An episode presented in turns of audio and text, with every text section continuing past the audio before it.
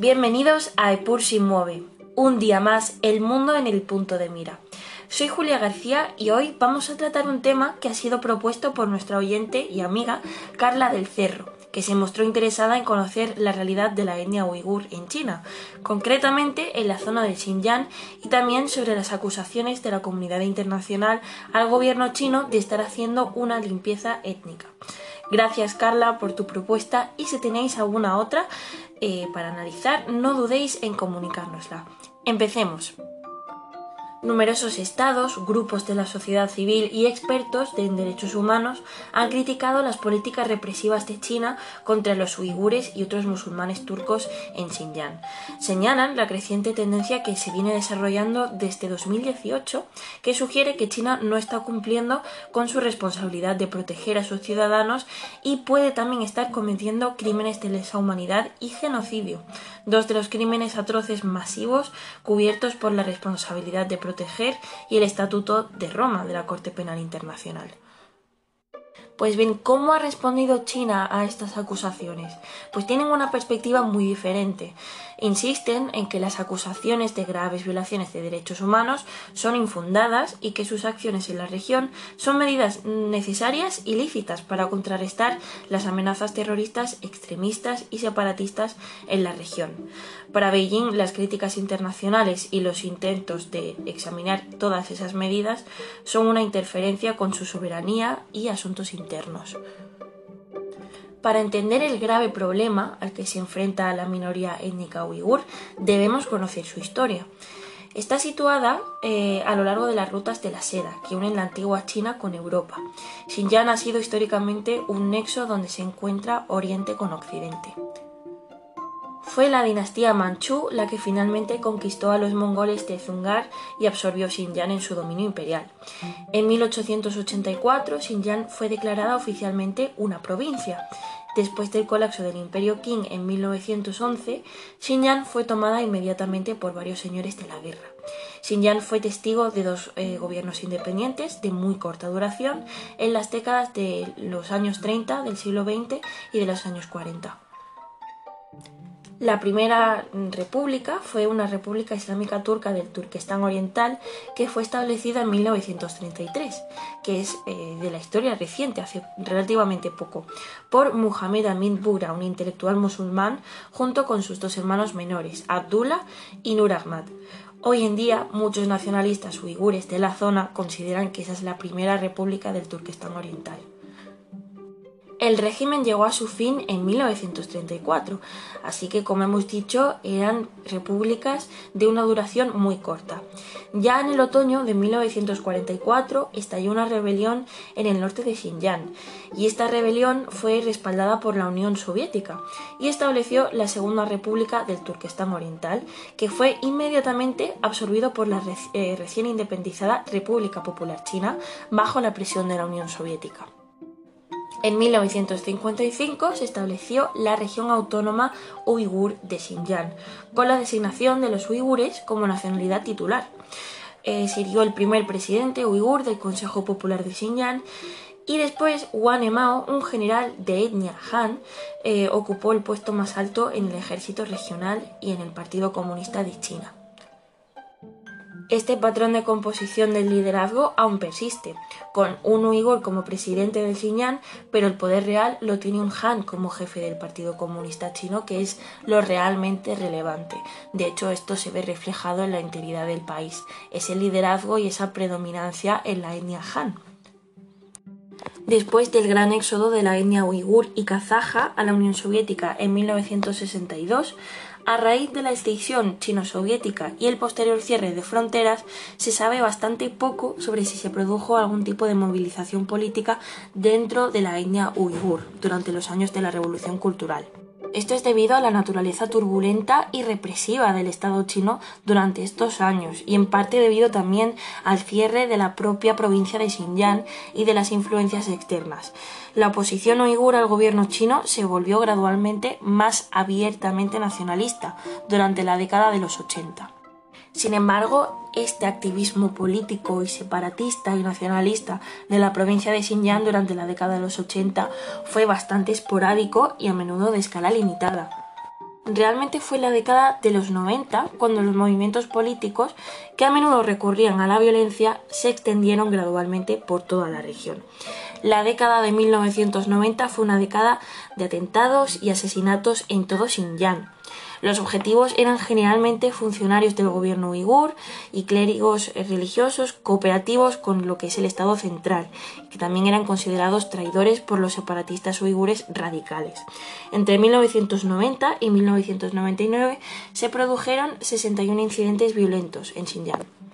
A principios de 1997 se produjo un levantamiento violento y a gran escala en la ciudad de Jining. Tras la campaña Strike Hard en 1996, una marcha contra actos violentos que tuvo como objetivo el desarrollo de actividades religiosas ilegales y escuelas coránicas privadas, la policía local de la ciudad de Jining arrestó a dos estudiantes religiosos uigures en época de Ramadán. Varios cientos de personas se manifestaron en respuesta, lo que finalmente provocó una respuesta policial bastante cruenta.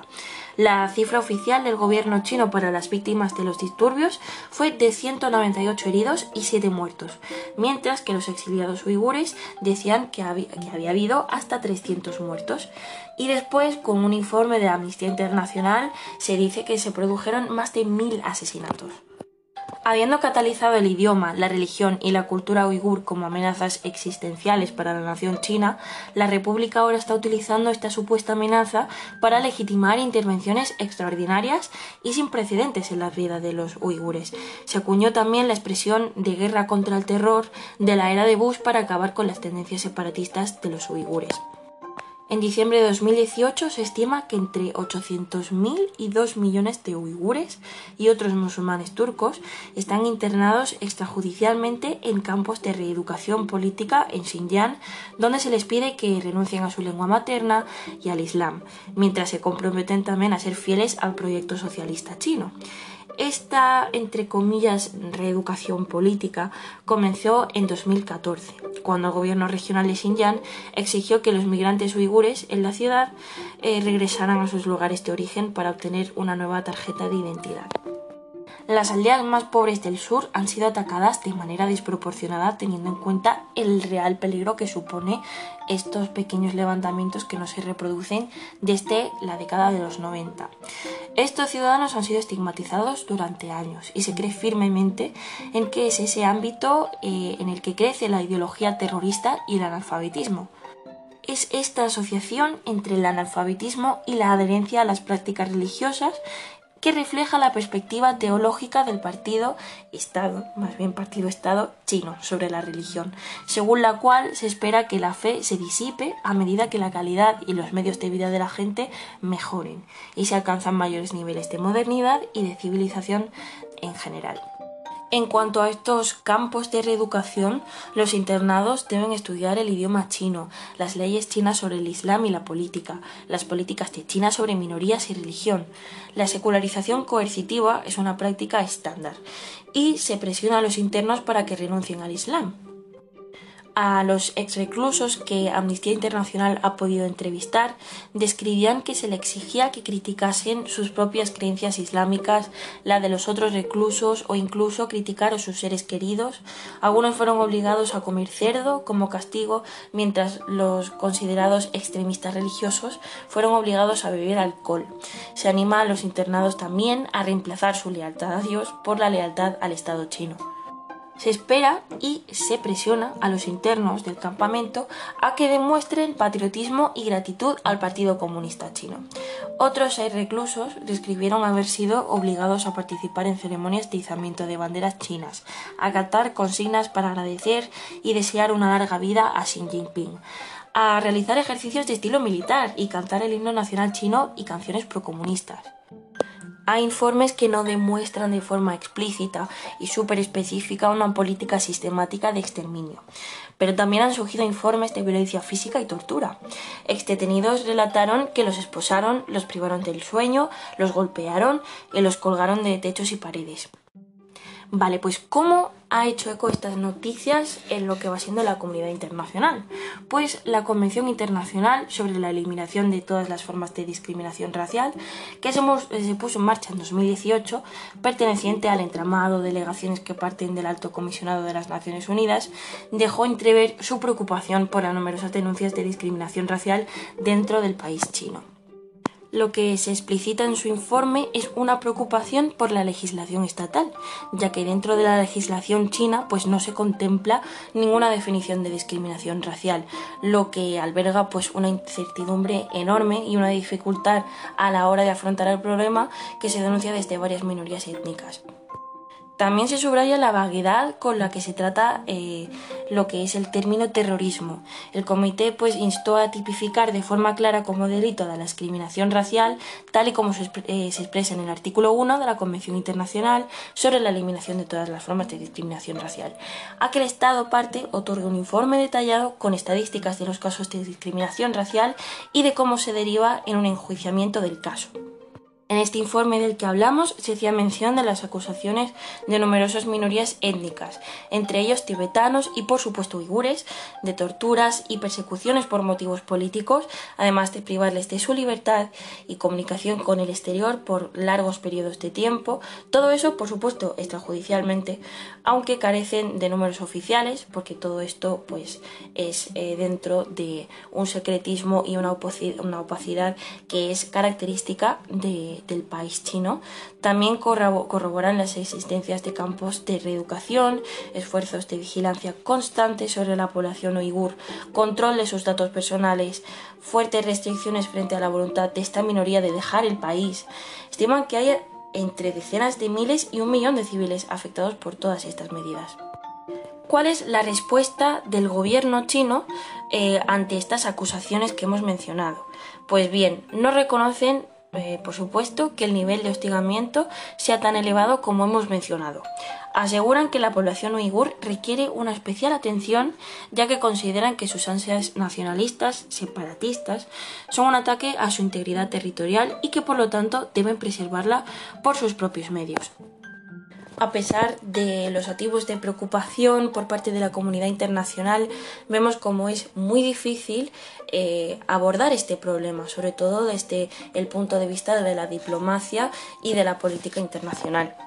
El Estado chino siempre ha considerado los derechos humanos como un privilegio y como una cosa completamente eh, empapada de los valores occidentales tienen otras prioridades de supervivencia, de mm, respetar su soberanía, su integridad territorial y por lo tanto va a ser muy difícil abordar este problema.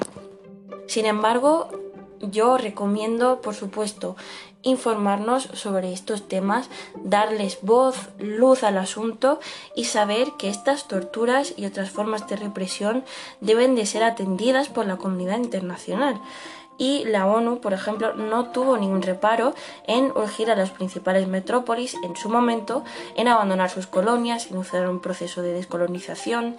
Esta soberanía mm, flexible debería de otorgarse en el caso de China. Puede que sea muy difícil, pero mm, como he dicho, importante informarse, ver el caso de los uigures y dar luz sobre este tipo de temas debamos de tener una comunidad internacional comprometida con la representación y el respeto a la dignidad humana.